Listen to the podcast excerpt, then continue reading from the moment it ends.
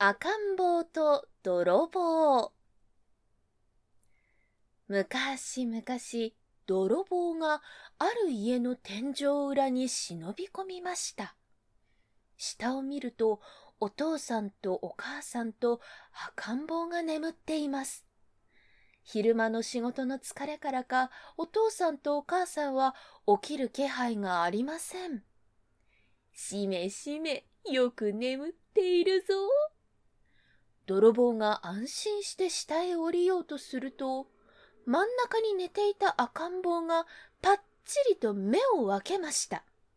しまった泥棒は慌てて天井裏へ戻りました。すると赤ん坊が今にも泣き出しそうな顔でこっちを見ています。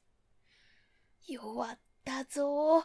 こんなところで泣かれては大変だ。そこで泥棒はペロリと舌を出しました。その途端、赤ん坊はにっこり笑いました。あ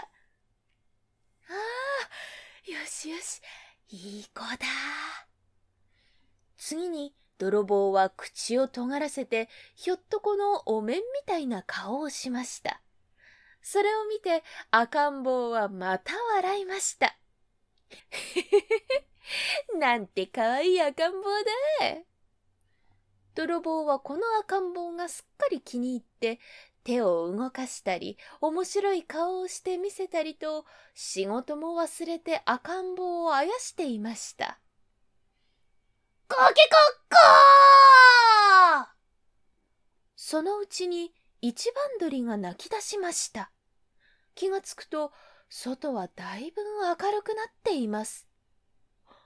しまった夜が明けてしまった泥棒は赤ん坊に手を振ると何にも取らずに逃げていきました。